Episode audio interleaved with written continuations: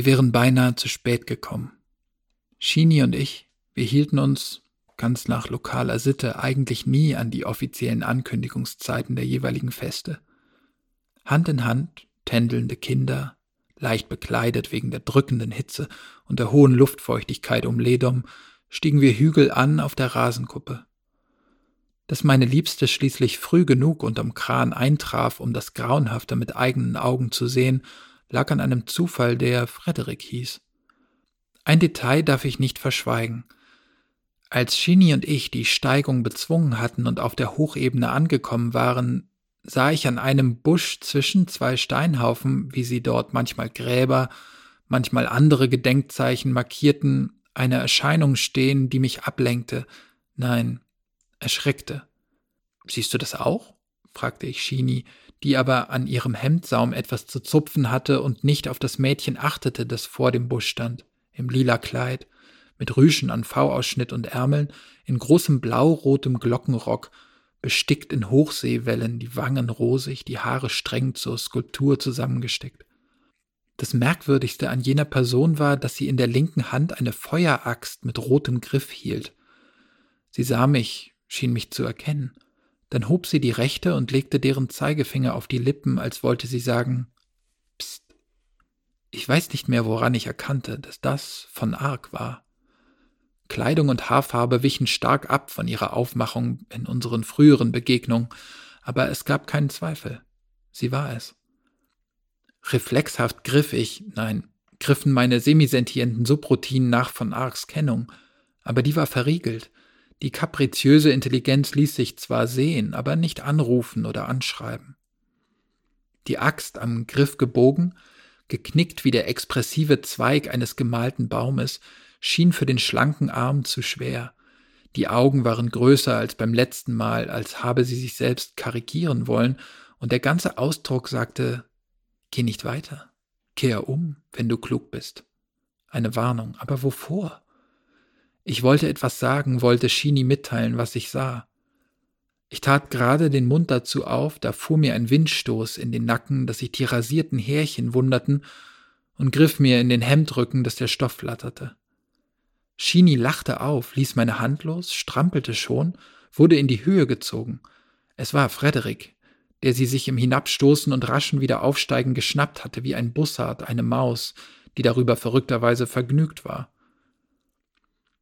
Es muss an diesem Lachen gelegen haben, am Rauschen der Schwingen, an der Verblüffung, bei der ein momentanes Erschrecken unmittelbar von Freude abgelöst wurde, dass ich, nachdem Shini mir kreischend und lachend winkte, nicht anders konnte, als zurückzuwinken. Ich sah, als die beiden mir davonflogen, noch einmal zu der K und fand sie nicht mehr bedrohlich, sondern komisch, fast albern. Sie war noch da, hatte die Axt jetzt geschultert, sah mit den großen Untertassenaugen zu mir, als erwarte sie eine Antwort. Da tat ich, was ich seither oft bereut habe. Ich streckte dem Phantom die Zunge heraus. Von Arg zuckte mit den Schultern und verschwand.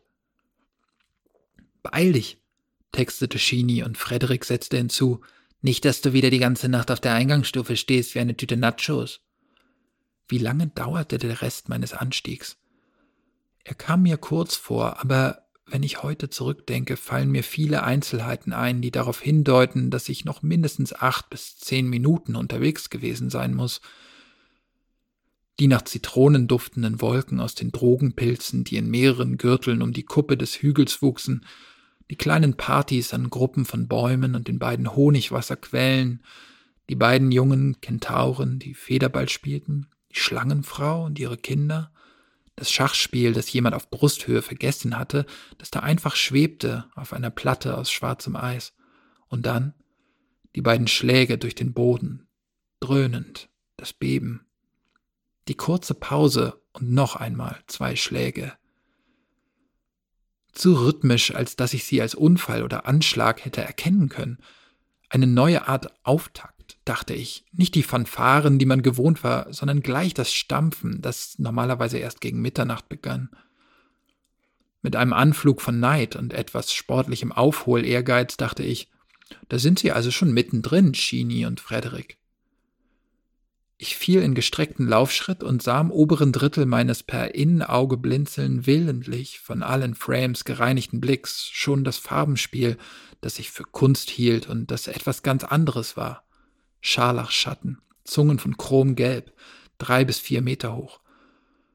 Während ich bergan lief und den absurden Drang verspürte, die Arme auszubreiten und das Gelbrote, das mir entgegensprang, das Cadmiumgelbe und orange Schwappen, das die sattgrüne Wiese unter sich wegdrückte, zu umfassen, als wäre das alles eine Teufelin, die ich lieben wollte, mischte sich der graue Rauch hinein, Anthrazit, Wolle aus Kobalt. Dann kam die nächste Erschütterung. Sie warf die kleinen Pilgergruppen rings um mich durcheinander, ließ einige in ihrem Vorwärtsdrängen stocken. Ich lief, ich rannte, roch das Kohlendioxid. Schon bauten sich Balken auf im Innenauge, unerbetene Luftanalysen, Hitzewallungsmessungen, von Alarmroutinen geweckt, bevor ich anfing, sinnlos nach Shini zu rufen aus der angestrengten Lunge, sandten ihr alle virtuellen Kontaktflächen, die wir einander geeicht hatten, tausend Fragen. Bist du drin? Was ist los? Wo bist du? Im Rennen rammte mich von rechts ein türkisfarbener Keil auf zwei Dutzend dünnen Kabelbeinen. Der erste eine Vorhut eines Überfallkommandos von zwei Dutzend D in hartem Gummi, Geschosse ohne Köpfe mit blinkenden Lichtspitzen, neonblau, magenta, aggressiv pulsend. Sie schwärmten aus. Klingen fuhren aus ihren Leibern. Ich sah noch, während ich mich auf den Bauch warf und die Hände schützend übern Kopf riss, wie ein Neukörper mit Pferdeleib an der Seite aufgerissen wurde, wie warmes traubenrotes Blut aus diesem Körper spritzte, als schräger Schwall. Und ich sah, wie Drohnen chromblitzende Tropfen, unten bauchig schwer mit Rotormessern, oben verjüngt zu Nadelantennen, vom Himmel fielen und mehr Maschinen, scharfe Scheiben, die den Rasen verbrannten beim Vorwärtssurren, Zylinder, Schrauben. Leute kamen zurückgeströmt, sprangen über mich hinweg. Ich krümmte mich zusammen, rollte mich ab, hatte plötzlich nur mehr gellende Störungen im Innenauge, Flackern und Interferenzen und grausiges Moiré. Weiter zur Kuppel oder schnell fort. Die Entscheidung war nicht mehr meine. Die Neukörper und Menschen rissen mich mit sich, Massen, die aus dem Kelch quollen wie Klumpen von Insekten, die ein Faustschlag aus einem tiefen Teller treibt, Sie hätten mich, als ich wieder auf den Beinen war, überrannt und zertrampelt, wenn ich nicht mit ihnen geflohen wäre, kopflos und schamlos, nicht einmal mehr besorgt um Shini, um Frederik, um Aulika. Frederik hatte uns an diesem Abend seinen neuen Freund vorstellen wollen, ein gut gehütetes Geheimnis, das ich mir nie mehr enthüllen sollte.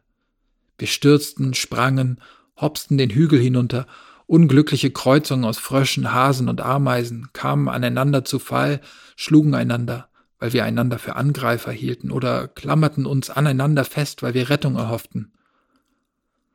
Nach einem Streifen lehmigen, seltsam feuchten Bodens, gelbbraun von beißendem Geruch, nie zuvor beachtet, obwohl ich oft daran vorübergegangen war, lief ich gegen einen Baum, den ersten Außenposten eines Wäldchens aus dichtem, auf kurzen, knorrigen Stämmen sitzendem Laub, in das sich viele flüchteten. Wir meinten, wir könnten uns dort vor den Laseraugen der Mörder verstecken. Mir hat an diesem Tag tatsächlich keine Maschine und auch wohl kein Mensch etwas angetan. Die Verletzungen, die ich mir zuzog, rührten vom Boden, von Steinen, von der Rinde jenes Baumes her. Ich werde wohl ein Ausnahmefall unter denen sein, die den Tag vor Ort überlebten und hatte, wie die alte deutsche Wendung sagt, darin zweifellos mehr Glück als Verstand.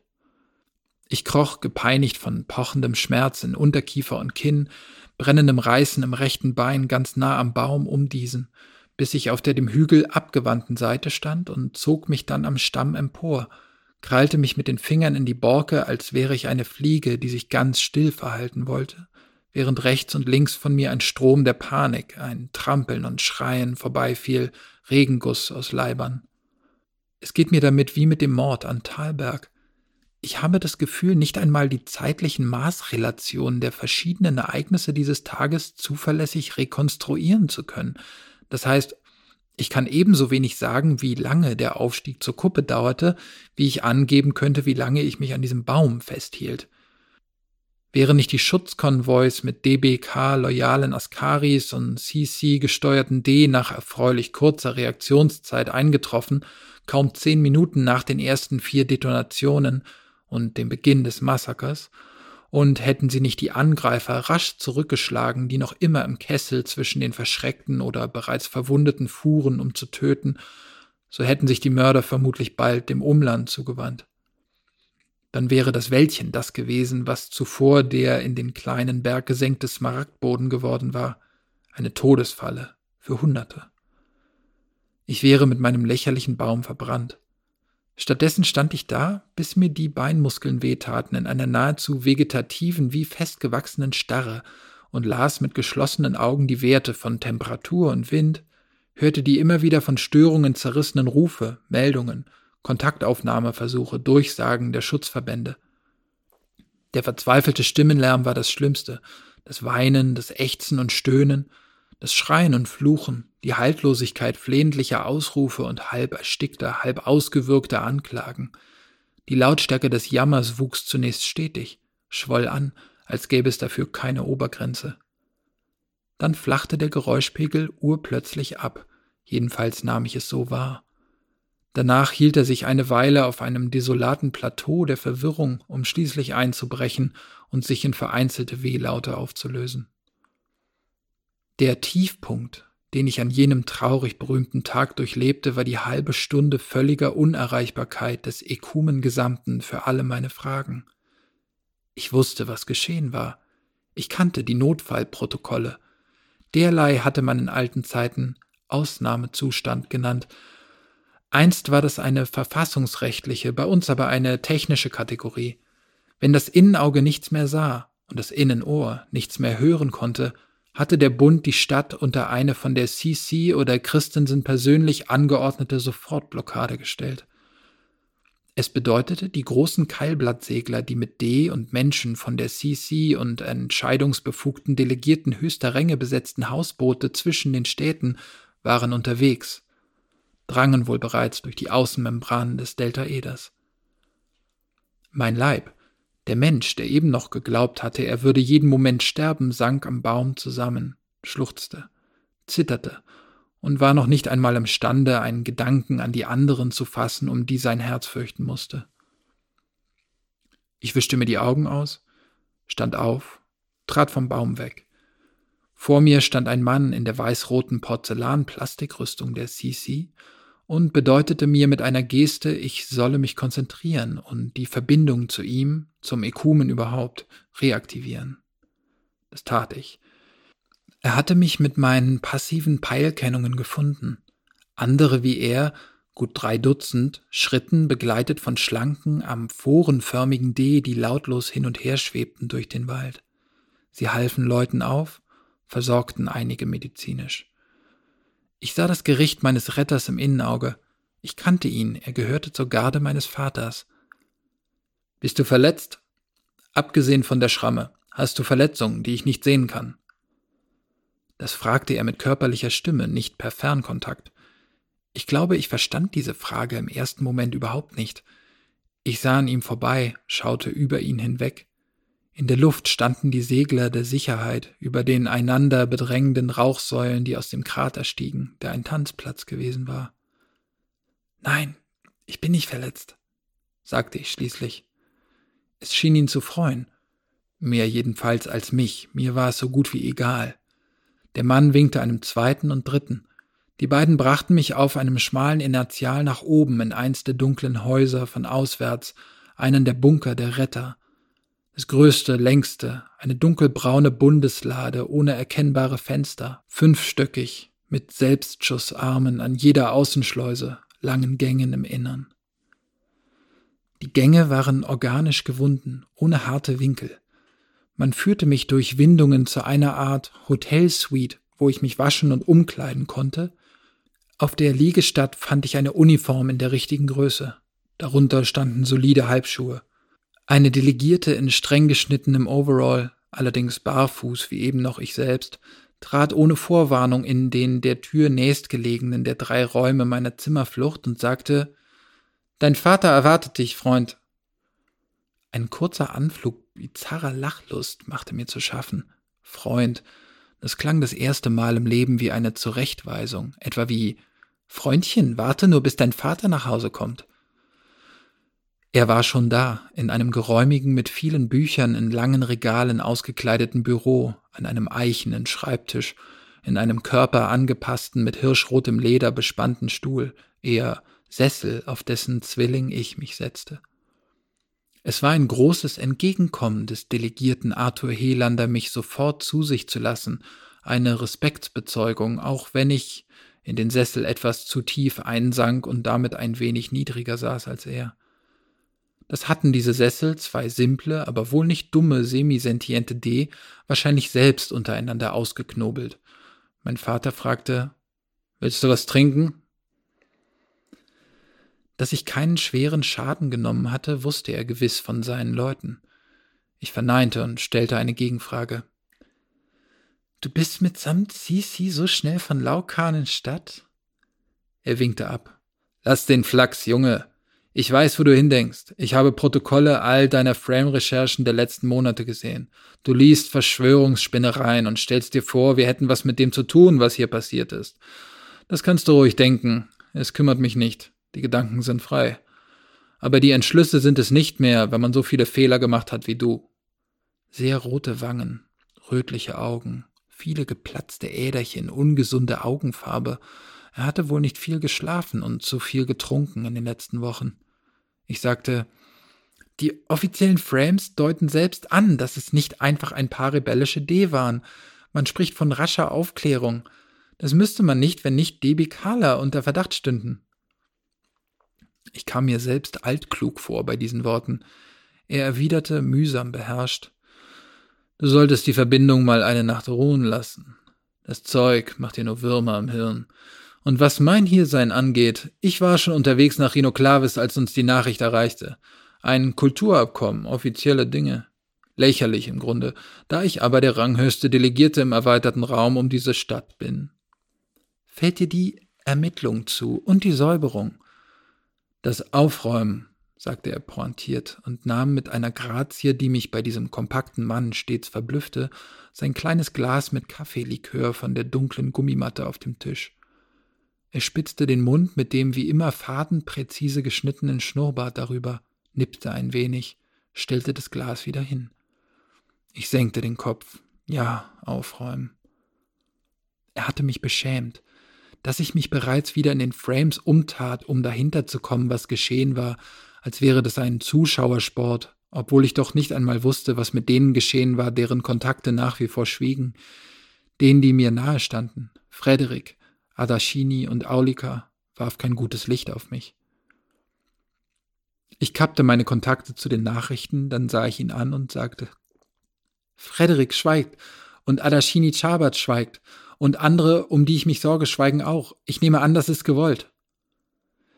Wir haben eine Anordnung in den Ekumen gespeist. Private Kommunikation in der D-Pyramide und in den Zilien dieser Stadt ist für die Dauer von 24 Stunden unmöglich weil wir unsere Garben nicht in den Wahnsinn treiben wollen, die alle Kommunikationen von dem Anschlag durchsuchen. Wir tun das, damit wir sehr bald damit anfangen können, die Richtigen zu verhaften. Die Richtigen sind hier in der Stadt? Er lächelte gequält, das war Antwort genug. Dann sagte er Also gut, zu deinen Leuten, was willst du wissen? Über wen? Ich habe Zugang zu Peilungen, zu jeder Sorte Ortung im CC-Ereignisraum. Ich wusste, dass ich verloren war, wenn ich aus dieser Begegnung eine Kraftprobe machen würde. Aber in meiner Stirnader wollte ein dickflüssiger Trotz Gefäß und Gewebe zerreißen, und auf meiner Zunge lag eine heiße Bitterkeit, weil er mich hier rausgeholt hatte, wo ich mich ihm hatte entziehen wollen, weil er da saß, als wollte er sagen, es musste so kommen, ich musste dich retten. Du hast nie gewusst, was du tust. Du hast Thalberg enttäuscht, du hast mich enttäuscht, bist ein Herumtreiber und machst deiner Mutter Schande. Das alles war nicht gesagt worden. Aber das alles, weiß ich heute, sagte ich mir selbst und machte ihn dafür verantwortlich. Ich wollte natürlich wissen, ob Shini in Sicherheit war, aber eben das ging ihn, fand ich, nichts an. Das wäre ein Einblick in mein Intimstes gewesen, hätte mich verwundbar gezeigt, während eine andere Frage ihn ins Unrecht setzen konnte und gleichzeitig mich zum Verteidiger einer Familienehre erklären, die er aufgegeben, an der er sich durch seine Hinwendung zu Leona Christensen vergangen hatte. So stellte ich sie, diese andere Frage. Wo ist mein Bruder? Hast du ihn auch gerettet? Oder ist dir ein Neukörper nichts wert? Ist er auf einer Krankenstation oder schon im Gefängnis, weil du der Gelegenheit nicht widerstehen kannst, außer den Tätern auch die Opfer dieses Tages im Namen Christensen dafür zu bestrafen, dass sie eine andere Idee vom Bundwerk haben als ihr? Dein Bruder ist tot, sagte mein Vater. Ich saß stumm da, bis ich mich wieder spürte. Dann fragte ich kläglich, wie? Unter auf welche Weise? Ist Niemand hat Schuld außer denen, die du die Täter dieses Tages nennst. Wir haben ihn gefunden. Er lag unterm Kran. Der Absturz hat ihm das Genick gebrochen, bevor er halb verbrannt war. Shini. Shini war bei ihm, sagte meine Stimme. Sie ist hier, hier im Segler. Leichte Verletzungen. Schock. Du solltest zu ihr gehen. Ich habe euch füreinander freischalten lassen. Du kannst sie anrufen, ihr texten. Ich weiß nicht mehr, ob ich ihm dankte oder es nur wollte mit diesem schwachen Willen in dieser großen Schande. Was blieb zu sagen? Hätte ich nach Aulika fragen sollen oder nach anderen unserer Freundinnen und Freunde? Hätte ich aufbrausen sollen oder demütig klein beigeben? Ich hörte mich etwas sagen, das die Waffen strecken wollte am toten Punkt. Ich werde tun, was du mir sagst. Er senkte das Kinn auf die Brust, ein sehr langsames Nicken. Dann sah er mich an, als sei ich ihm eben erst vorgestellt worden und sagte, Du gehst nach Flintstadt und wirst Beigeordneter an meiner Arbeitsgruppe. Du vertrittst mich, wenn ich in anderen Bundangelegenheiten beansprucht bin, vertrittst mich in baulichen Ausschüssen, bei der Literatur, im Filmausschuss, in den Bibliotheksberatungen, bei den Druckgenehmigungen, im Medialen, in allen Frame-Lizenzfragen. Du machst etwas aus deiner Bildung, du nützt den Menschen, hier und anderswo. Du wirst ihr Anwalt, wenn es sein muss, und vor allem der Anwalt der Künstler. Sie brauchen dich. Wir brauchen dich. Er meinte mit wir kaum sich, eher Christensen, denn ich wusste, dass es ihm in diesem Moment nicht schwer gefallen wäre, auf meine Gesellschaft für immer zu verzichten. Ich nickte und stand auf. Als ich die Tür hinter mir zusammenzog, leuchtete Shinis vertraute Kennung in meinem Innenauge auf. Daneben ließ sich ein Plan entfalten. Gänge, Korridore, nichts weiter, auch nicht auf Anfrage oder Rückruf, ein schlichter Wegweiser zu ihr. Das mochte Verschiedenes bedeuten, dass sie zu mehr nicht die Kraft hatte, dass sie wusste, dass der, der uns erlaubte, miteinander in Kontakt zu treten, alles lesen und hören konnte, was wir einander mitteilten, oder dass sie mir etwas übel nahm. Den Weg zu ihr ging ich in großer Unruhe. Die Karte setzte sich erst unterwegs zusammen, wahrscheinlich eine Sicherheitsvorkehrung. Es erschwerte das Mitlesen für alle, die nicht die Route mit mir abschritten. Irgendwann fiel mir auf, dass ich den Stamm des Hauptgangs schon vor zehn Minuten verlassen hatte und von den Zweigen der ersten Nebengänge inzwischen in ein Gewirr von Ästen gelangt war – ich ging, dachte ich, in dem Baum herum, an den ich mich ein paar Stunden vorher geklammert hatte. Eine kuriose Verlusterfahrung. Je näher ich meinem Ziel kam, desto schlechter orientiert fühlte ich mich, bis ich schließlich doch an der Pforte zu Shinis Wohnbereich stand. Pforte, sage ich, nicht Tür. Es war eine matt schillernde Membran aus Ekumuli statt einer gewöhnlichen Iris, eine Haut mit Splittern von Königsblau und Violett darin. Ich stand einen Augenblick unsicher davor, weil ich nicht wusste, wie man durch etwas hindurchgehen sollte, das sich nicht weiten würde, falls man den Bewegungshorizont berührte. Schließlich rang ich mich dazu durch, das Schimmern als Schleier aufzufassen, als leichte Gardine vielleicht, die mich streifen und an mir abgleiten würde, und so ähnlich geschah es tatsächlich. Als ich meine Liebste nackt im lichten Umbraschatten auf einem mit bauchigen Samtkissen dekorierten Riesendivan liegen sah, verhielt ich mich wie ein Verdutzter in einer Boulevardkomödie und wich zwei Schritte wieder zurück, sprachlos. Ich hörte sie sagen, da bist du ja. Es war eine Feststellung, kein Ausruf, und es lockte mich wieder hinein, Ihr Gesicht hellte sich auf, das schien mir schamlos und seltsam, wenn ich an den Tag dachte, den wir eben überlebt hatten. Eine Regung ungewollter Lust wie ein Knoten im Hals machte mich augenblicklich unzufrieden. Ihr Körper, seine Leichtigkeit.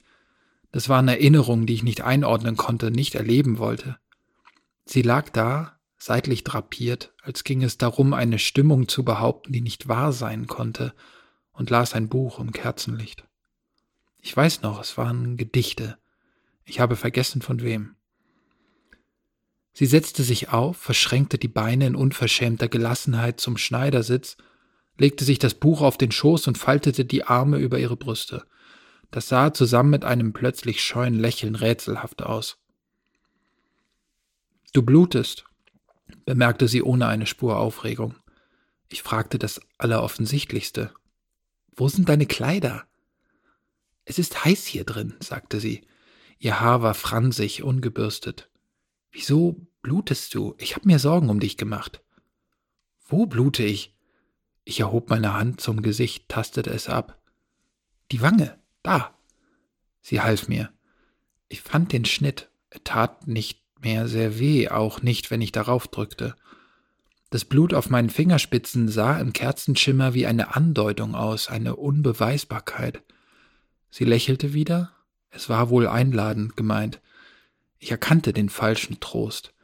Ich wollte nicht versagen wie im Gespräch mit meinem Vater. Deshalb blieb ich stehen, wo ich stand und sagte, Weißt du irgendwas von draußen? Bist du auch gekappt? Aulika ist am Leben, aber verletzt. In einer Krankenstation.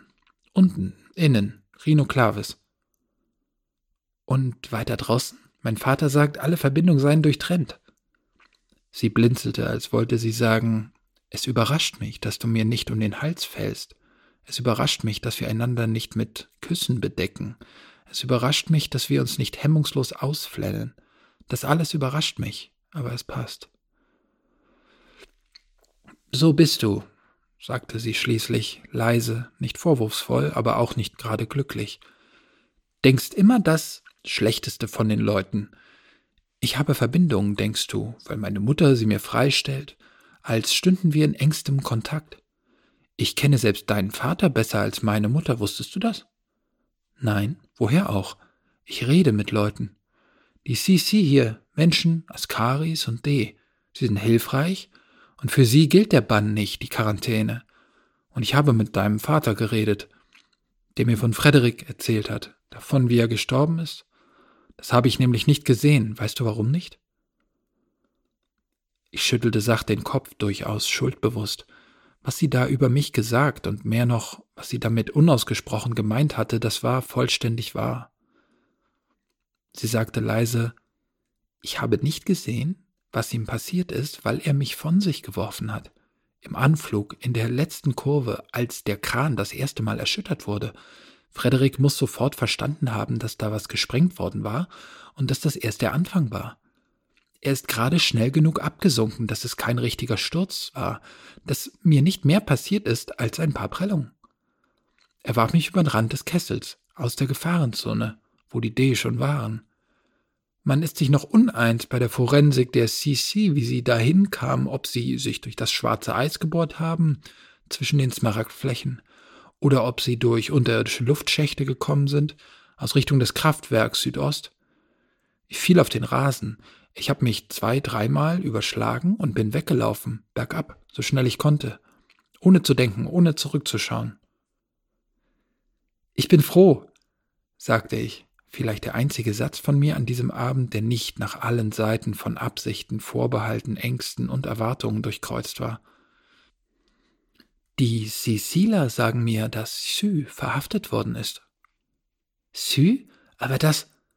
Ich weiß noch, wie ich mit diesem Wort ansetzte, wie ich dem Leben selbst, dem politischen Zusammenbruch, der da begonnen hatte, ins Wort oder in den Arm fallen wollte, und ich weiß auch noch, wie das hätte weitergehen sollen, welcher Satz daraus hätte werden sollen. Das kann nicht sein. Aber weil ich wusste, dass es sehr wohl sein konnte, dass es sogar ganz folgerichtig war, dass irgendein Mensch für die Taten jener D mitverantwortlich gemacht werden musste, um Vergeltungs- und Disziplinierungsaktionen gegen D nicht insgesamt wie eine Rücknahme des laukanen Aufgebots aussehen zu lassen, ließ ich den Rest unausgesprochen. Adashini wartete genau so lange, wie sie musste, damit klar war, dass ich nichts mehr sagen würde. Dann fuhr sie fort. Und Daniel Singh ist der Nächste. Denn auch wenn er nicht mit den D gekungelt hat, er kungelt unausgesetzt mit Sü. Sie hatten sich, das weiß man im Katzenhaus, schon als Triumvirn mit Vuletic gesehen. Sie hatten sich, das weiß man im Katzenhaus, schon als Triumviren mit Vuletic gesehen, bevor der entfernt wurde. Früher oder später musste sie das einholen. Nein, aber Shini, die erste Dreierspitze war doch anders. Christensen, Singh und Sü. Ja, aber die beiden Kleinen wollten lieber Vuletic bei sich haben, weil der leichter zu beeinflussen schien als Lilly. Man musste ihm nur schmeicheln. Das stimmte wohl. Jedenfalls hatte Thalberg mir Ähnliches erzählt, sowohl nüchtern wie betrunken, vor Zeugen und unter vier Augen. Ich hatte dennoch einen Einwand. War das nicht Sü, der am lautesten für Voletics Ausschuss votiert hat? Mit Beschimpfung sogar. Wenn ich nicht wüsste, dass es keine halbsentienten Menschen gibt, würde ich sagen, Vuletic ist einer davon. Sie verzog den Mund. Ja, Sprüche. Sowas hat der gesagt, um den Graben zwischen Woletic und der Bundspitze zu vertiefen. Denn damals hat Lilly gerade die Hand nach Woletic ausgestreckt, hat ihm mehrere Versöhnungsangebote gemacht. Auch das stimmte. Es war nach der Niederlage Woletics im Plenum gewesen, nach seiner fatalen Rede mit der Forderung, K. in alle Himmelsrichtungen zu schießen wie brennende Pfeile auf feindliche Strohdächer. Typisch für Leona Christensen. Einem, der sich so blamiert hatte, die Versöhnung anzubieten, war eine klare Geste der Stärke, und Vuletic wusste natürlich auch, dass diese Geste erstens zeigen sollte, wie sehr ihr die Einheit des Bundes über alles ging, und zweitens einen Ausgang einleiten, bei dem er nur wie ein Unterworfener aussehen konnte, weshalb er das Angebot dennoch ausschlug. Sü aber hatte damals tatsächlich auf mich gewirkt, als versetzte ihn schon die Vorstellung einer gemeinsamen Front Vuletic-Christensen in nackte Panik. Sein Gewurstel muss Christensen sehr gereizt haben, überlegte ich halblaut. Es ist aber bezeichnend, dass sie so lange gewartet hat, bis sie zuschlägt. Der Tag musste kommen, an dem ihr die Lage dazu verhelfen würde, ihn abzuschaffen. Der Tag ist heute, sagte Shini. Und Batnaga? ist über jeden Zweifel erhaben, ist so sicher wie dein Vater, der Liebling des Bundes. Er hat ja die CC erst so effektiv gemacht, wie sie jetzt sind, durch Rechenzeitspenden seitens seiner K. Seine K? Das klingt, als ob sie ihm gehorchten. Gehorchen sie nicht diesem Kalidasa? Der ist wie weggepustet, ganz verschwunden. Man hört und sieht nichts, sagen alle Partitionen der CC. Die wem gehorchen? Meinem Vater? wichtiger ist, wirst du ihm gehorchen. Sie wusste also, was er von mir verlangt hatte. Wie gut kannten und verstanden sich diese beiden eigentlich. Ressentiment regte sich in mir und stand jeder Möglichkeit einer Antwort im Weg. Ich werde wohl düster vor mich hingestarrt haben. Da senkte Shini die beiden Arme und sagte nach einem winzigen Schulterzucken, das ich mir vielleicht auch nur eingebildet habe, ich gehe jedenfalls nach Behrens. Danach vielleicht nach Freya Montes. Ionat? Ja. Die D entdecken dort gerade die Biotechnik. Ich glaube, es gibt nichts Wichtigeres jetzt, als dass wir festhalten am Bündnis zwischen ihnen und uns. Sonst sind die K die lachenden Dritten. Batnager, er ist mir unheimlich. Obwohl du mit seiner Tochter befreundet bist? weil ich mit seiner Tochter befreundet bin. Ich mag Laila, aber sie ist ein kleiner Sonnenschein. Sie ist von einer Arg- und Ahnungslosigkeit, die mit Blick auf diejenigen, die sie zu dieser Naivität erzogen haben, zu den schlimmsten Befürchtungen berechtigt. So redete sie, so saß sie da, lächelte und spielte mit den Fingern zwischen den Seiten des Lyrikbändchens. Hätte ich um sie kämpfen sollen? eine dramatische Rede aufsagen, ihr mein Innerstes offenbaren. Ich wusste, dass ich geschlagen war. Wir reden morgen, wir sind beide erledigt. Mir war, während ich das aussprach, schon klar, wie zweideutig das klang. Man musste es nur etwas umstellen. Wir beide sind erledigt. Es stimmte nicht, aber es war in diesem Moment wohl das, was uns schonte, was uns Zeit verschaffte, Deshalb deutete sie ein Nicken an, so langsam und halb verborgen wie zuvor mein Vater. Wir reden morgen, wiederholte sie und wusste wohl schon, dass sie log. Ich sollte sie lange nicht wiedersehen. Wenn ich jetzt von meiner Zeit in Mishpatim, Bemitbar und Aphoria Circinata, vor allem aber meiner Arbeit und meinem Leben im Herztrichter von Flintstadt in Aton erzähle, muss ich ein Versprechen zuerst benennen und dann brechen, das ich nicht geben mag, das man aber, ob ich das will oder nicht, in meinen Text hineinlesen muss. Wenn Nikolaus Helander schildert, bei welchen Besprechungen er zugegen war, wie er das schreckliche Ende von Sü und Sing erlebt hat, wenn er all das der Kenntnis und dem Urteil von Leuten übergibt, die dort und damals nicht dabei waren, dann muss man denken, hier kann man etwas erfahren, was man nicht wüsste, wenn er schwiege. Was man dann wohl vor allem erwartet, sind Auskünfte über Leona Christensen, die erklären, warum sie getan hat, was sie tat und wer sie war. Nicht, dass es nicht bereits Terabyte Fluten von Daten und Ansichten dazu gäbe, aber wird ein Zeitzeuge nicht sagen müssen, was er den Außenstehenden, Fremden, Neugierigen, den Nachgeborenen jetzt und in Zukunft an Wissen voraus hat? Wer dies hier liest, wird glauben, ich wolle genau das versprechen. Das will ich nicht. Denn ich habe zwar mehr aus der Nähe erlebt als viele, aber ich glaube nicht, dass ich von dem, was damals Geschichte gemacht hat, mehr verstanden habe als jene, die in Ruhe sichten und hören können, was die Archive übrig ließen. Ich habe das Katzenhaus betreten und verlassen. Das stimmt. Ich habe sogar manchmal dort geschlafen. Man kann sagen, ich habe hin und wieder dort gewohnt. Immerhin diese Auskunft allein mag ein Bild zurechtrücken, das jenes große, rot gemauerte Gebäude mit dem domartigen, aber romanisch rechtwinkligen Mittelschiff und den beiden mächtigen Flügelanbauten als Palast sehen will. Es war in Wahrheit ein Regierungsbau in durchaus funktionalem Sinn. Man arbeitete dort, grüßte einander, man stand auf Gängen und stritt oder scherzte. Die Wohnungen, fixe wie temporäre, waren in den sechs Stockwerken der beiden Seitenbauten untergebracht, die Amtsräume im Haupthaus. Der Drache, den sie Lilly nannten, wohnte hier, aber von Hofhalten kann man nicht reden, auch wenn entsprechende Floskeln üblich waren, bei Hofe, Höflinge und so weiter. Schrieb ich Drache? Ein Löwe war's, der dem Gebäude seinen Namen gab, weil er davor stand, auf freier Steinebene, erhoben auf einem allerdings niedrigen Marmorsockel.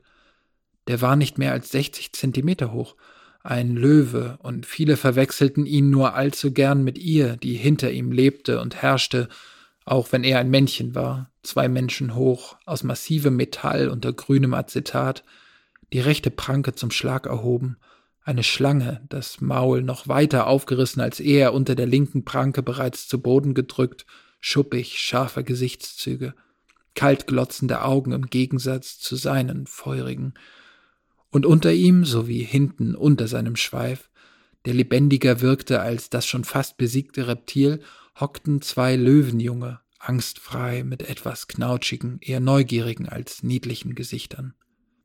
Die kleinen Katzen, das waren wir. Die Figurengruppe hat einmal in Berlin gestanden, einer alten Hauptstadt eines alten Staates auf der Erde, vor einem Gerichtsgebäude, erklärte mir mein Vater bei Portwein an einem der Kaminfeuer im obersten Stockwerk, wo er mitunter Monate verbrachte. Und zum Richten und Verurteilen passt es ja. Aber da wir die alte Gewaltenteilung überarbeitet haben und die Macht einerseits stärker bündeln, andererseits klüger zergliedern in funktionale Arme, passt es auch zu diesem Haus. Jedenfalls ist es symbolische Kunst und gefällt uns deshalb natürlich besser als Statuen von Laukanen oder ähnliche Abartigkeiten. Damals hielt sich die kleine Schicht der obersten Delegierten allerhand darauf zugute, dass man sich nicht in Standbildern verewigen ließ, nicht mit großem Kopf auf Transparenten hing, so sehr die Propaganda visuell vermittelt war in Gestalt von Bannern, Laufbändern, Filmen auf denen aber immer Menschen oder D zu sehen waren, die niemand Bestimmtes darstellen sollten, sondern uns alle. Personenkult, hatte Laukanen gelehrt, war nur da nötig, wo falscher Individualismus gepredigt werden musste, weil die Gesellschaft noch nicht weit genug war, tatsächliche Individualitäten hervorzubringen. Und überhaupt. Denkmäler ziehen nur Tauben an. Wir sind unsere Energie besserem schuldig, als der Arbeit sie sauber zu halten. Eine Weile war das ein laukanen Lieblingssatz Christensens. Nach 554 hörte man ihn seltener. Und ab dem Moment der Mobilmachung gegen Samito wurde er von kürzeren Sätzen verdrängt, vor allem dem bekanntesten. Venus siegt. Schon 550, das war einer der vielen Widersprüche unseres damaligen Lebens, stand das erste Doppeldenkmal im großen Park von Psargent, zwischen den Mehrfachhimmeln des Katenoiden, direkt unter der Zilienmündung von Aton, im Hain von Flintstadt. Laukanen, zweieinhalb Meter groß, gibt Christensen, ebenso hoch, die Hand, und auf dem Sockel steht, eine hat es aufgebaut, eine hat es gerettet, das Bundwerk. So sollten wir es nennen, das Standbild, Bundwerkdenkmal, als könnte man allein mit einem Namen erreichen, dass etwas nicht Personenkult war, das zwei Personen zeigte. Ich sah die Chefin nicht selten. Ich kann von ihr erzählen, aber ich weiß nicht, ob das viel erhält. Leona Christensen sah ungeschminkt merklich blasser aus als mit Make-up. Sie hatte Sommersprossen auf den Armen. Manchmal trug sie feminine Kleidung, etwa eine flaschengrüne Bluse, deren beide obersten Knöpfe sie geöffnet ließ, wenn's warm genug war, oder ein Armband aus blauen Mineralien, gefunden in den Minen von Gula Mons, oder ein Top mit minoisch-kretischen Mustern von einem goldenen Reifen zusammengehalten. Sie hatte Ohrringe im oberen linken Ohrenrand, die man in offiziellen Filmen auf offiziellen Fotos oft nicht sieht – einer golden, einer silbern, es kann auch Platin gewesen sein. An einem Halsband aus dunkelbraunem Leder hing ein metallischer Vogel, ein Phönix wohl. Nicht immer trug sie den. Ihr rechter Oberarm war tätowiert. Es handelte sich um eine Kategorien-Pfeilgrafik. Ich sah das selten. Meist hielt sie die Arme bedeckt, zumindest die Schultern und alles bis zum Ellenbogen. Ihre Nase war hübsch. Man kennt die Gedichte, Lieder, Witze darüber. Klein, nicht zu klein, frech. Ihr rotes Haar, Rost, sagte mein Vater einmal, alter Industrierost, der Rost der Ehre, des Aufbaus, der nötig war.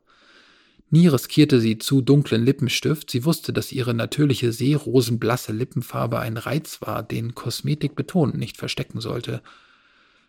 Sie war der fleißigste Mensch, dem ich je begegnet bin.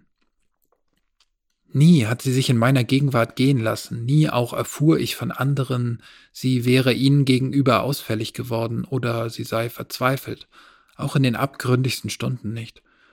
Nur äußerst selten überhaupt erhob sie ihre Stimme.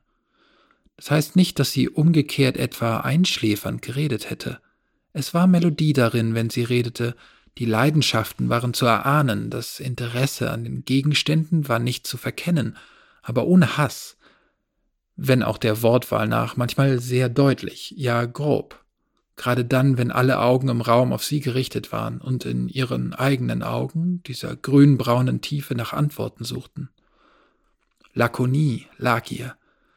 Bei einer besonders ernsten Lagebesprechung betreffend den Hunger am schmalen Meer, überhaupt das ganze aqua- und agrikulturelle Desaster der zweiten Hälfte der 40er Jahre, unterbrach sie die Darlegungen der Emissäre und Delegierten, der Koryphäen und Beamten immer wieder mit demselben Wort, manchmal kaum hörbar, gesprochen von ihrem Stuhl in einer Ecke, etwas abgerückt vom Leuchttisch. Kürzer. Sie bekam, sollte das sagen, durchaus alles mit und wollte nicht, dass man das, was zu entscheiden war, in einer Datenflut, geschweige in rhetorischen Figuren untergehen ließ.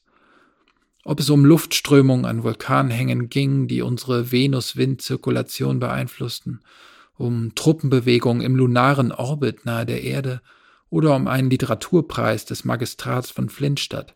Nie erschien sie unvorbereitet, nie verfiel sie in die Unart so vieler Funktionärinnen und Amtsverwalter, die ich damals erleben musste, sich während einer Besprechung erst die relevanten Informationen heimlich vors Innenauge zu rufen und dann so zu tun, als habe man, was man eben erst erfährt, bereits reiflich erwogen.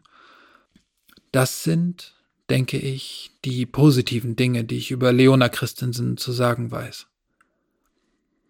Dass sie nichts Neues bringen, dass sie einerseits keiner der hagiografischen Darstellungen widersprechen, die das Regime damals selbst in Umlauf setzte, und andererseits nur mit den extremsten Behauptungen von Kritikern und Hassern kollidieren, die man bis heute kennenlernen kann, dafür kann ich nichts. Falsch ist, was manchmal gesagt wird, sie habe zur Rachsucht und zu Wutanfällen geneigt, sie sei manisch-depressiv gewesen, paranoid, habe die meiste Zeit unter Drogen gestanden. Dass ich dem widerspreche, will ich gern verantworten. Was ich gesehen und gehört habe, das habe ich gesehen und gehört. Das Wichtige an dieser Frau, denke ich, war im Guten wie im Bösen nie verborgen. Sie stand damals in ihren späten Sechzigern bei einer mittleren venusischen Lebenserwartung von etwa 170 Jahren alter irdischer Rechnung, selbst bei Leuten, die keinen Joe durchgemacht hatten. So hatte sie die Zeit, die man damals die besten Jahre nannte, unzweifelhaft noch vor sich, stand ja auch kurz vor ihren wichtigsten Leistungen, die ich noch immer in zwei Gruppen teilen würde. Zuerst gab es da die beispiellosen Verbrechen, für die man sie verabscheuen kann, weil sie die Unschuld des Bundwerks, das Strahlende, den Aufbruch daran und darin erwirkten. Das andere aber ist die Bewältigung der Aufgabe, die ihr ohne Verdienst zufiel, die sie aber besser meisterte als alle anderen, denen diese Aufgabe hätte übertragen werden können, sie gemeistert hätten die Verteidigung, die Bewahrung nicht allein des Bundwerks als vielmehr überhaupt des Planeten Venus. Beides hat in gewisser Weise übermenschliche, jedenfalls überlebensgroße Dimensionen, denen ich kaum gerecht werden kann, wenn ich nur erzähle, wie ich Christensens Arbeitsgewohnheiten als Gehilfe ihrer Gehilfen während der mittleren und späten 40er, dann der frühen bis mittleren 50er Jahre erlebt habe – Vielleicht aber kann diese Erzählung zumindest der Verhimmelung und Dämonisierung, zwei Fehler, die nicht nur ihr, sondern auch dem Andenken an ihre Opfer Unrecht tut, etwas Nützliches, weil wirklichkeitsnahes entgegensetzen. Ihr Arbeitstag begann deutlich früher als bei den Wissenschaftlerinnen und Wissenschaftlern, den Künstlerinnen und Künstlern, deren Bekanntschaft ich in Lejeune und später in Rhino Clavis gemacht hatte, in den Freundeskreisen meines Bruders hatte man im Grunde gar nicht gearbeitet, höchstens experimentiert, und selbst sehr ernste, etwa Topos-Code bezogene Tätigkeiten wurden dort als Spiel bezeichnet, sozusagen von bohemistischer Moral maskiert. Christensen wurde zwischen neun und elf Uhr morgens aktiv, also früher als jene Leute, aber auch gute drei bis fünf Stunden später als der Rest der im Katzenhaus wohnhaften oder auch nur Beschäftigten. Dafür missachtete sie die unausgesprochene Regel, die zwischen fünf und neun Uhr abends die meisten ihrer Leute aus ihren jeweiligen Tätigkeiten entließ. Jeden Tag fuhr sie bis in die späte Nacht, ja nicht selten bis in die frühen Morgenstunden fort, sich zu unterrichten, mit anderen zu beraten, Entscheidungen, Vorhaben oder einfach Proklamationen in die Frames zu verabschieden oder Modifikationen an ihrer eigenen Ekumen-Konfiguration vorzunehmen, bzw. vornehmen zu lassen. Ihr Arbeitstag währte also zwischen 10 oder 12 bis zu 15 Stunden. Wenn jemand, etwa mein Vater, sie ansprach, um ihr mitzuteilen, dass sie damit Raubbau an sich selbst trieb, antwortete sie gerne mit klassischen Zitaten wie I'll sleep when I'm dead. Le travail, c'est moi. Oder mein gesprochenes Russisch war nie gut, man verzeihe eventuelle Umschriftfehler – Rabota ne Wolke, Velezne rubeshit. Also etwas wie die Arbeit ist kein Wolf, der in den Wald davonrennt. Ein bis zweimal pro Woche gab es sogenannte ruhige Abendessen in ihrem nicht allzu protzigen Apartment im siebten Stock des Haupthauses. Fünf Zimmer, hoch und groß, aber dem Luxus abhold. Ich nahm daran etwa alle vier Monate teil, also drei bis viermal im Jahr. Bei dir sind informellen Treffen war meist etwa ein halbes Dutzend Personen zugegen, darunter etwa ein Drittel, also meist ungefähr zwei, entweder kompakte D oder Projektionen einflussreicher K.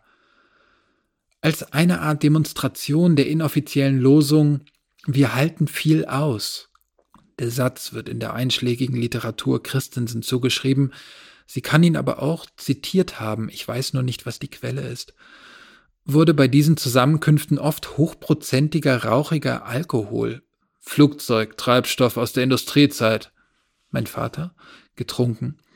Ein Zeug, das Menschen mit absolviertem Joe natürlich in größeren Quantitäten vertrugen als die alten Haudegen und Schlachtrösser aus der Zeit der Konstituierung des DBK.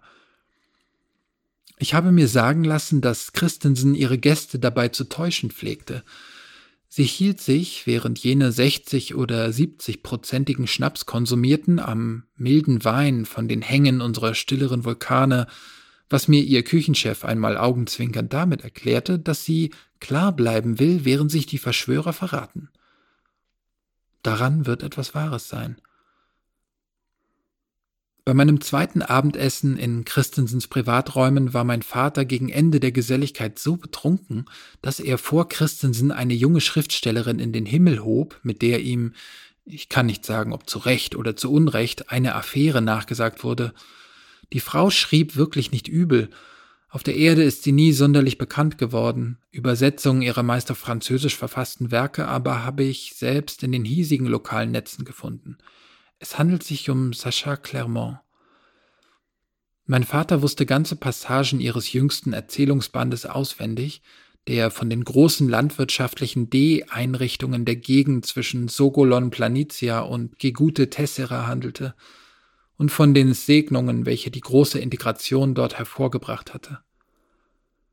Arthur Helander beeindruckte uns an jenem Abend mit kaum verwaschenen Rezitationen ihrer Lobgesänge auf Weizenfelder, Ehrenpracht, auf die D, die von den Menschen Fußball und Feldhockey gelernt hatten, ja mit ihnen sogar als eine Art flinker mechanischer Pferde Poloturniere bestritten. Der Glanz dieser Panzerung ist der Glanz eines aufgehenden Sterns, zitierte mein Vater und sah aus, als wollte er sich als nächstes erheben, um einen Trinkspruch auf Clermont auszubringen. Trinksprüche gab es in der jeweils letzten Dreiviertelstunde solcher Anlässe viele, aber diese Endphase des Gelages war noch nicht gekommen. Christensen, die bis dahin mit einer unerforschlichen Miene zugehört hatte, hob lässig die rechte Hand ein wenig, schloss kurz die Augen, hatte damit meines Vaters Begeisterungsaufschwung aber bereits unterbrochen. Er klappte den Mund zu, sah sein Idol erwartungsvoll und, irre ich nicht, plötzlich auch ein bisschen ängstlich an und hörte die erste Delegierte sagen, ich halte sie für die größte Begabung, die wir derzeit haben. Erleichtert sagte mein Vater, nun, eben das sage ich. Wir haben allmählich eine Literatur, die sich vor den Klassikern der alten Erde nicht zu verstecken braucht. Christensen nickte, sah aufs Tischtuch, dann wieder hoch an meinem Vater aber vorbei, gleichsam ins Leere und sprach Ja, ja, das mag sein. Aber diese neue Geschichte von ihr, diese Erlebnisse rund um Sogolon, die Abstecher nach Ofda, Regio und Aphrodite Terra, das ist alles ein bisschen schwächer als das frühere. Vor fünf Jahren hätten wir diese Sachen sofort verfilmt. Heute nicht mehr. Sie hat eine besondere Art, sich für diese Erzählung zu präparieren, sagst du? Mein Vater räusperte sich und erklärte, Sie hat sich zuerst ein D als Kontaktperson gesucht, dann hat sie bei dem gewohnt, anspruchslos wie die guten Menschen dort, hat auf dem Feld mitgearbeitet, hat mit ihnen gespielt in der Freizeit, war auf dem Posten ein Jahr lang, ein Betrieb, ein Musterbetrieb im Südwesten von Gegute Tessera an der Sogolon-Schwelle, hat jedes Detail notiert, alles wiederholt, bis es saß. Nein, nein, sagte Christensen, nicht aufbrausend, eher resigniert. So ist das nichts. Man muss sich doch, wenn man schon bereit ist zu reisen, mehrere solcher Betriebe ansehen und dann zusammenfassen, was man erlebt. Erst schauen, dann denken, dann schildern. Du meinst, weil Kunst doch Abstraktion ist? schloss mein Vater sich sofort dem an, was Christensen gesagt hatte. Sie brauchte nicht zu nicken und man wechselte das Thema. So, denke ich, hat sich mir im Kleinen gezeigt, was man die Entstehung der Linie innerhalb des Bundes nennen könnte. Zu Laukanens Zeit, die ich ja nicht erlebt habe, scheint es derartiges nur in sehr robuster, grundsätzlicher Form gegeben zu haben. Die Linie war damals einfach gewesen. Alle Intelligenzen kooperieren, die Verwalter müssen weg, Energie und Information sind Gemeingut, das Management wird in den Frames kontrolliert, Details wechseln von Stadt zu Stadt, in Flint City sogar von Trichter zu Trichter und zeitlich ohnehin, nach den Rhythmen von Programm, Strategie und Taktik.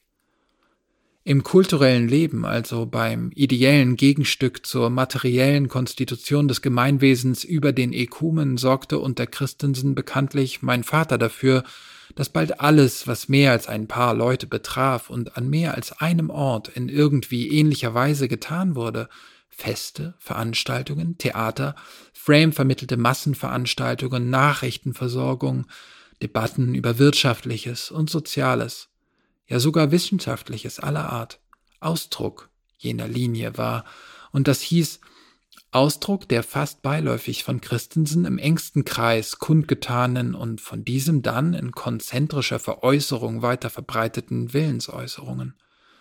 Von oben nach unten also? Oder aus der Mitte in die Peripherie?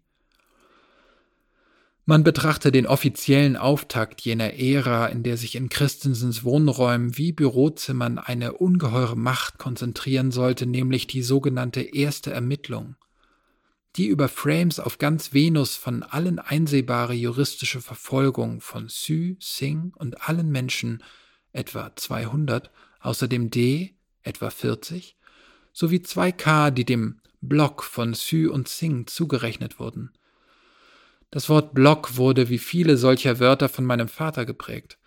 Die erste Ermittlung endete blutig, wie die Annalen wissen, mit umfangreichen Geständnissen, mit Erschießungen und damit, dass 21d demontiert und die beiden K gelöscht wurden.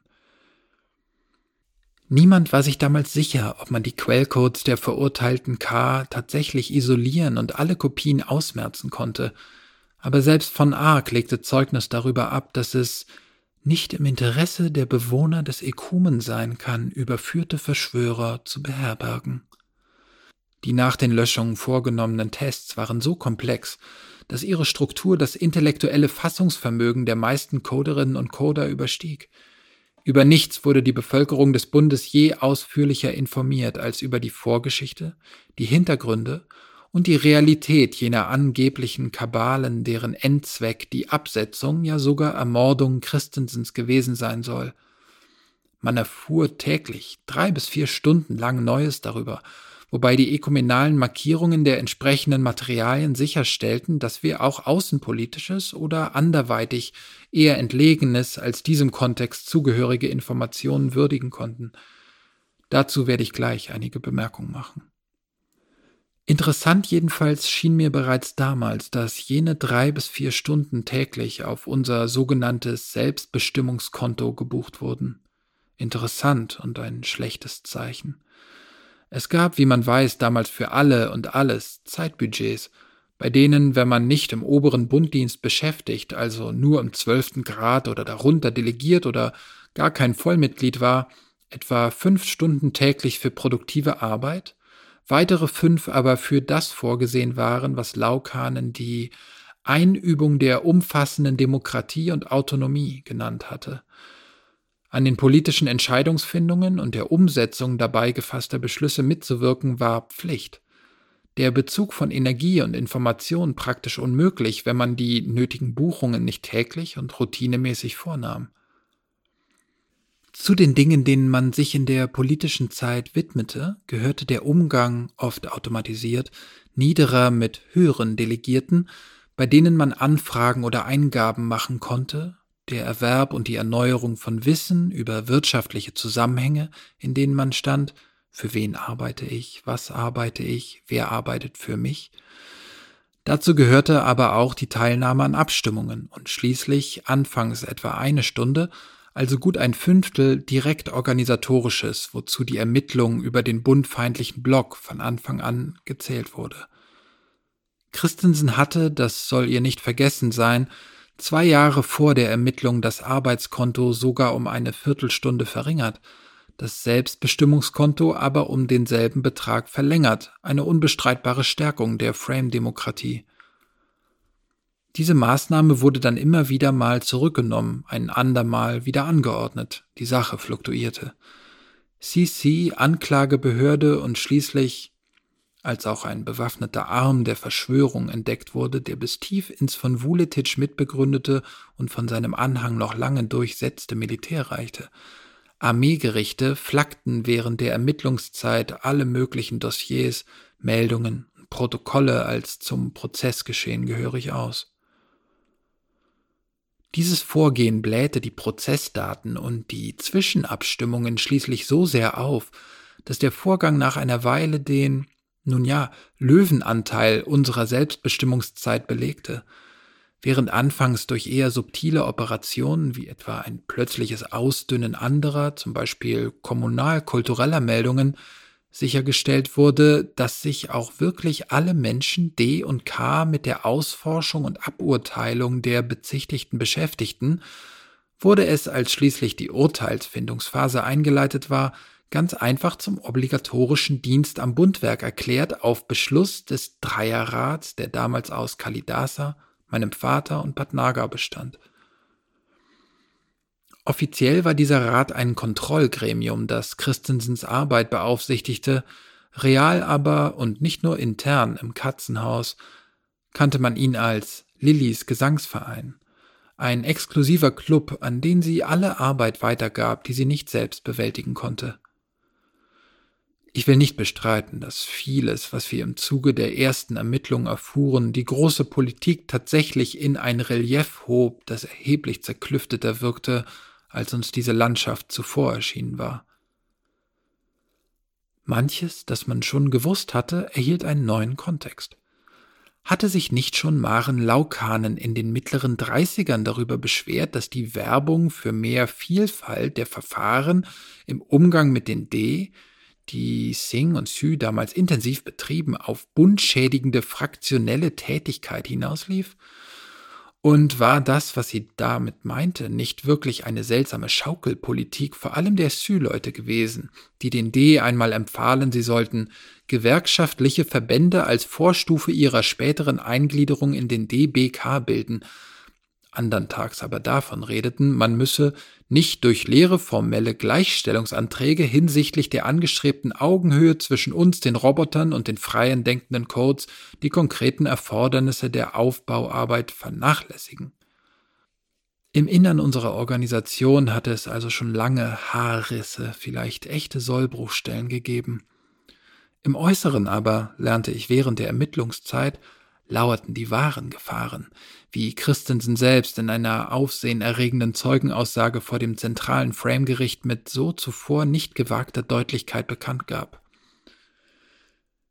Wir befinden uns in einem zähen, langen Kampf, von dem manche sagen, da wird um das Nichts gekämpft. Mit nichts meinen sie den freien Leerraum, etwa ein Drittel unserer Wirtschaftskraft, das wissen wenige, Nein, es wissen viele, aber sie wissen nicht, was es bedeutet. Etwa ein Drittel unserer Wirtschaftskraft ist in Gestalt von Raumschiffen oder Habitaten außerhalb von Venus gebunden. Um die Bewegungsfreiheit, um die Handelswege, um die Handelsbeziehungen mit Monden der großen Planeten kämpfen wir heute. Mit dem Faktor einer Organisation, einer Form des Wirtschaftens, deren Nachteile für alle denkenden Wesen im Sonnensystem echte Bedrohungen sind verderblich auf eine Art, die weit über die verrückten Launen des Herrn Arjen Samito hinausreicht, der diese Organisation auf der Erde gegründet hat, sie aber jetzt im ganzen System zu verbreiten sucht. Zwölf der fast siebzig Jupitermonde, also ein Viertel der bewohnten und bewirtschafteten, rechnen sich bereits dem Faktor zu. Außerdem gut die Hälfte der bis jetzt mit Besitztiteln belegten Asteroiden. Das sind Rohstoffe. Das ist Eis, das ist Wasser. Um den noch von niemandem beanspruchten Rest, nun, sagen wir es kindlich, balgen wir uns, wenn auch noch nicht militärisch, teils mit den D vom Merkur, ich weiß, sie nennen sich anders, teils mit Samitos-Leuten. Manchmal sieht es bereits so aus, als wäre Sono Lumina, die K, die, wie soll man sagen, die photonische Intelligenz. Man hat dort ja Lichtrechner, also die kluge Lenkerin des Nordmars, der hegemonialen politischen Macht auf dem roten Planeten. Also manchmal sieht es so aus, als wäre Sono Lumina unsere einzige zuverlässige Handelspartnerin, obwohl man in ihrer Einflusssphäre doch eher auf eine Art von archaischem Liberalismus setzt, die unterm informatischen Gesichtspunkt äußerst verschwenderisch ist, als auf irgendetwas, das dem Bundwerk verwandt ist. Sono Luminas Sprecher sie selbst kommuniziert nicht mehr mittels Sprache, der sehr ehrenwerte und hochvernünftige Suleiman Shekeli ist, wie ihr wisst, augenscheinlich bereit, die Differenzen der verschiedenen Gesellschaftsmodelle, die im Sonnensystem bestehen, hintanzustellen, damit wir den Großraum um die Sonne nicht so beschämend ruinieren, wie unsere Vorfahrinnen und Vorfahren die Erde ruiniert haben. Samito aber hat den Kampf um die Freiraumressourcen, um die Märkte für diejenigen Teile unserer Software, die sich auch auf Photonik implementieren lassen und also nicht auf den Schaum angewiesen sind, in eine neue, antagonistische, sehr aggressive und bedrohliche Phase geführt. Der alte Freihandel ist so gut wie vernichtet. Wir finden nun Schutzzölle, wir finden regelrechte Handelskriege. Wir sehen uns einem Ringen um Rechenzeit ausgesetzt, das uralten Valuta-Konflikten auf der Erde in nichts nachsteht. Samito betreibt Rechenzeitdumping, wo er kann, und holt die Verluste über die Erpressung bereits abhängiger Asteroiden wieder rein. Sein Terrazentrismus macht auf die schlimmste Art Schule. Schon mehren sich die Stimmen auf dem Südmars, man solle doch Mars-autonomer arbeiten, als Sonolumina das tut. Und auch auf dem Merkur regt sich der Chauvinismus. Die Voraussetzungen für einen interplanetaren Krieg sind fast da.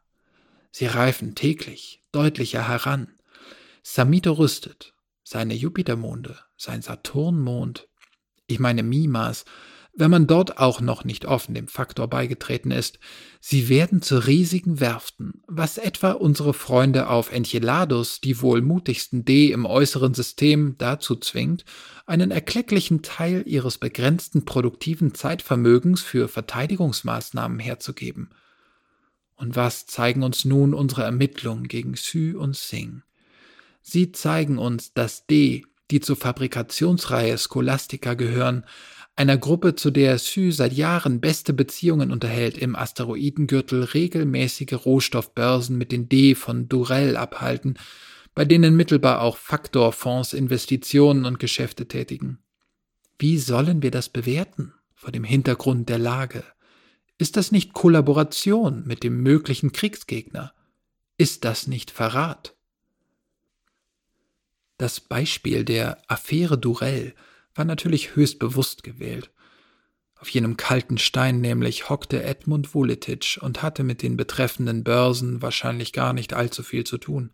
Es gab tausende solcher Börsen im Hauptgürtel. Aber die Anekdote machte natürlich Eindruck, weshalb auch mein Vater damit spielte, ja, zündelte. Bei einer Ansprache vor jungen Topos-Codern in Behrens, die zu den wenigen Spuren seiner damaligen Tätigkeit gehört, die man auch hier und jetzt in historischen Dokumentationen findet, sagte er, da sitzt er jetzt also bei den Spekulanten, wie er früher in der Loge im Theater oder am langen Tisch im Plenum saß. Ich sehe ihn noch mit dem Stuhl kippeln, und ich erinnere mich, wie Leute damals sagten, sein Blick sei stets nach innen gerichtet. Es heißt, da habe er Romane von Flaubert und Balzac gelesen. Das trugen mir Sue und Singh zu, zwei Männer, die ihn immerhin kannten, mit denen er so manchen Antrag formuliert und durchgebracht hat, darunter verdienstvolle. Ich habe ihn damals verteidigt. Was soll's, immerhin mischt er sich nicht ein, wenn es ihn nicht interessiert. Was stört's? Natürlich gefiel mir, dass er der alten Literatur zugeneigt war. Viele der Älteren werden sich noch erinnern, dass ich damals meine liebe Not damit hatte, die Parole Laukanens populär zu machen, wonach man das große Erbe nicht verwerfen, sondern in Besitz nehmen sollte. Es gab diese alberne Mode, den Ishtarismus, heute kaum der Rede wert, damals von vielen unserer Literaturschaffenden und sonstigen Kunstleuten heißen Herzens verteidigt. Nicht sollten wir lesen, hören betrachten, das nicht auf Venus geschaffen worden war. Ein kopfloser Radikalismus, von dem sich Vuletic positiv abhob. Aber im Nachhinein muss ich doch auch sagen, es hätte mich misstrauischer machen müssen, dass er erst auf den Sitzungen dazu kam, diese wertvollen, guten alten Sachen zu lesen. Hätte er sie nicht vorher lesen müssen, um, erfüllt von ihrem Geist, umso bessere Vorschläge zu machen. Ich hoffe, er ist diesmal besser vorbereitet. Sollte er aber nicht darauf vorbereitet sein, vom Wohlwollen derer abzuhängen, die mit Ressourcen pokern, dann lasst mich, Freundinnen und Freunde, ihm einen Gruß schicken, den ich sehr freundlich meine. Ich weiß ja, dass man ihn unterrichtet, dass er hier noch Anhang hat. Ich weiß, dass er erfährt und dass ihn interessiert, was man hier von ihm weiß und denkt. Er schickt Depeschen, nicht wahr? Er schickt Konterbande, Kassiber. Manchmal fällt uns so etwas in die Hände, auch in den Datenbanken von Versailles, dem verräterischen K, der wie man inzwischen weiß, mit Singh als Waffenschmuggler, als Dieb aus Arsenalen unserer Armee wesentlichen Anteil an der Vorbereitung der Bluttat von Rino Clavis hatte. Auch in dessen Speichern fand man Hetze von Vuletic, der sich jetzt als moralischer Richter geriert, der uns jetzt sogar vorhält, die große Integration sei ein Massenverbrechen gewesen, der uns die Abrechnung mit dem Block vorhält. Nun, lasst mich ihm sagen, Freundinnen und Freunde, der Klumpen, auf dem er jetzt residiert, ist nach einem Schriftsteller benannt, einem der irdischen, wie er sie schätzte, einem großen Mann, Lawrence Durrell, ein bedeutender Epiker, ausgezeichneter Lyriker. Und was die Zukunft unseres Ethikers Vuletic angeht, der von dort aus so sicher weiß, was wir hätten tun sollen und was wir hätten lassen sollen, die Zukunft dieses Mannes, der uns Schuldige am Untergang von Laukanens Vision nennt, der uns mit Schande überhäuft, uns Mörder und Lügner nennt, der uns die Ungerechten schimpft und glaubt, im Recht zu sein. Lasst mich ihm sagen, was Lawrence Durrell für ihn dichtete. Be silent, old frog. Let God compound the issue as he must, and dog eat dog. Unto the final desecration of man's dust, the just will be devoured by the unjust. Arthur Helander kannte seinen Feind gut. Vuletic muss sich sehr geärgert haben, denn er ließ sich eine Entgegnung einfallen, die freilich nicht allzu weite Verbreitung fand, weil sie sofort zu Verwarnungen und Durchsuchungen führte, wenn Gaben der CC den Text in Frame-Schnittstellen niederer Delegierter oder gar einfacher, nicht im DBK organisierter Bürger fanden, woraufhin die meisten Leute den Text, sobald er ihnen zugespielt wurde, von Semisentienten abweisen ließen. Wir höheren Delegierten kannten die Worte bald alle. Was Helanders schäbiger Sarkasmus bemänteln soll, ist seine eigene Würdelosigkeit. Ich soll ein Börsianer sein?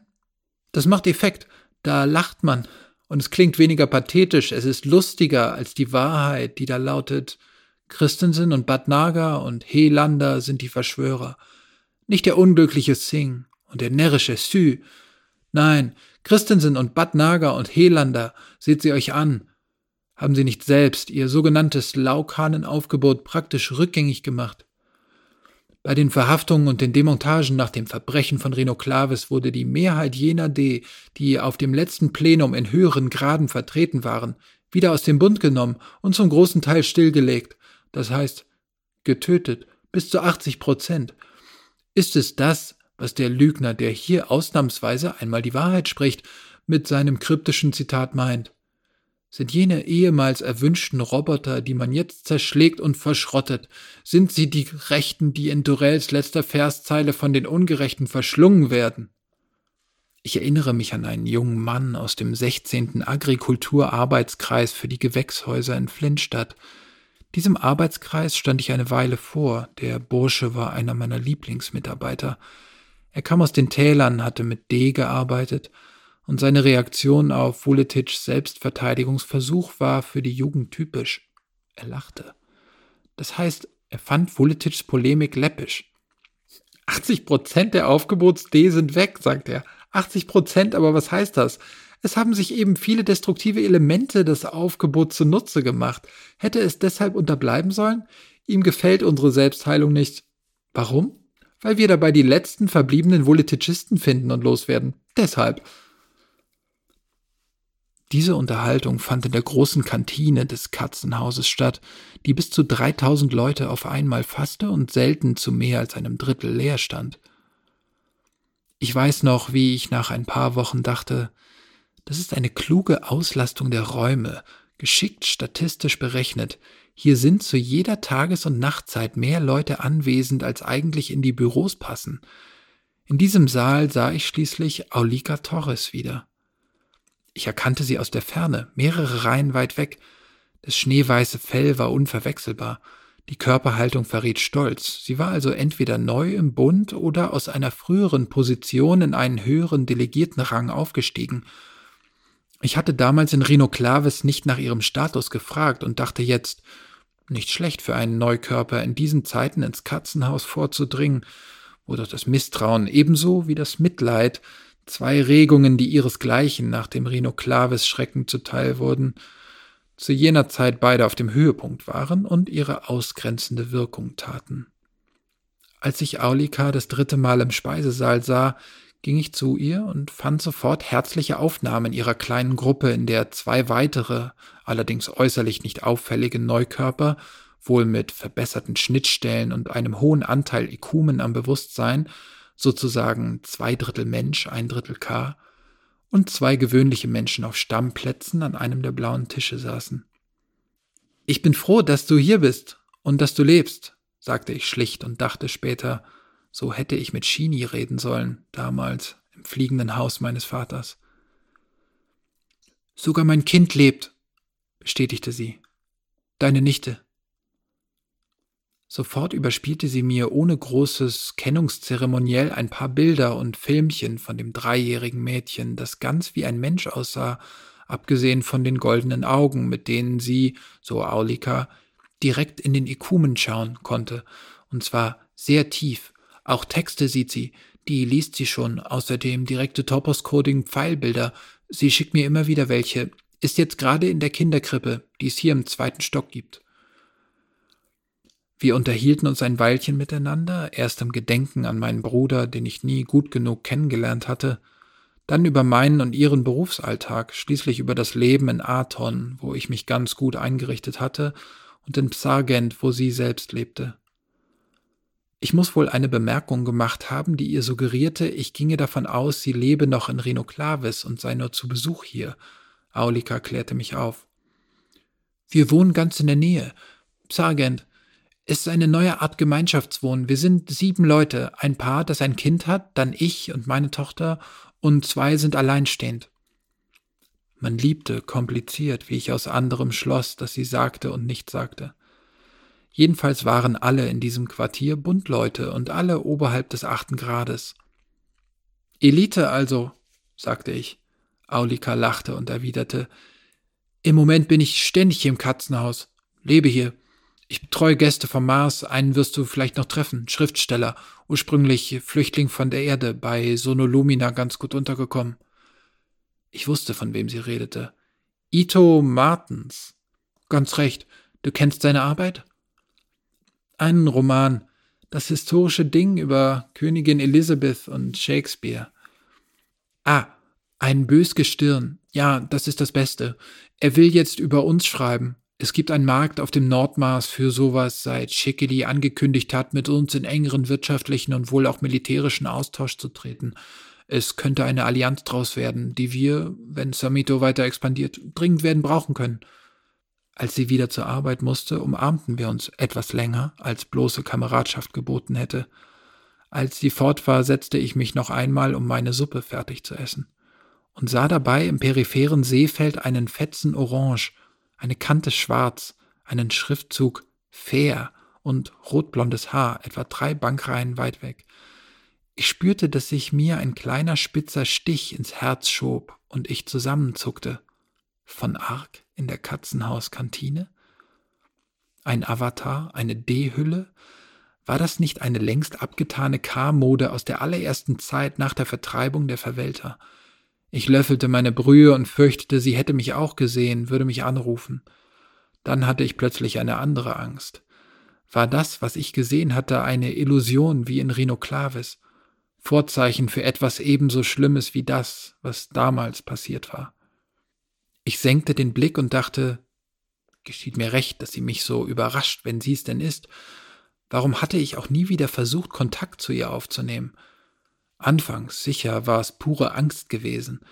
Sie hatte mich vorgewarnt, das heißt, sie hat was gewusst und von wem wohl. Dann in Flintstadt angekommen, lebte ich in einem Zwiespalt. Würde ich mich in Schwierigkeiten bringen, wenn ich mich bei ihr meldete? War es nicht besser abzuwarten, ob die Ermittlung wirklich auf Sü Sing und ihre Zusammenhänge begrenzt bleiben würde? Schließlich hatte ich es einfach vergessen, nun ja, verdrängt. Bad Naga stand nicht schlecht da. Seine Freundin von Ark arbeitete sogar an einigen verantwortungsvollen politischen Projekten mit, hatte ein Handelsabkommen mit Ceres für uns entworfen. Also wozu an Heikles rühren? Als meine Mahlzeit beendet war, stand ich auf und suchte erst mit unbewaffnetem Auge, dann mit Filtern und Linsen den Saal ab. Keine Spur von der mehrdeutigen. Die Arbeit nahm an diesem Tag noch etwa drei Stunden in Anspruch. Der Heimweg, teils per Inertial, teils zu Fuß, stand ganz im Zeichen einer verbissenen Reflexion der Frage, ob es wohl sinnvoll sein mochte, den lang hinausgezögerten Anruf jetzt doch zu riskieren. Als ich in mein Wohn- und Schlafzimmer trat, nur drei Stockwerke über der längsten Straße im Süden von Athon, fühlte ich mich schwer und träge. Angezogen fiel ich aufs Bett bäuchlings. Nicht einmal die Stiefel zog ich aus, obwohl es in meiner Wohnung warm war und in Athon, wie in Flintstadt insgesamt, nicht allzu kalt, spätsommerlich sogar, seit zwei venusischen Sonnenaufgängen. Ich drehte mich auf den Rücken und dachte, jetzt weiß ich, warum man von psychischer Energie spricht. Etwas anderes konnte ich ja nicht verausgabt haben. Ich rief von Ark an.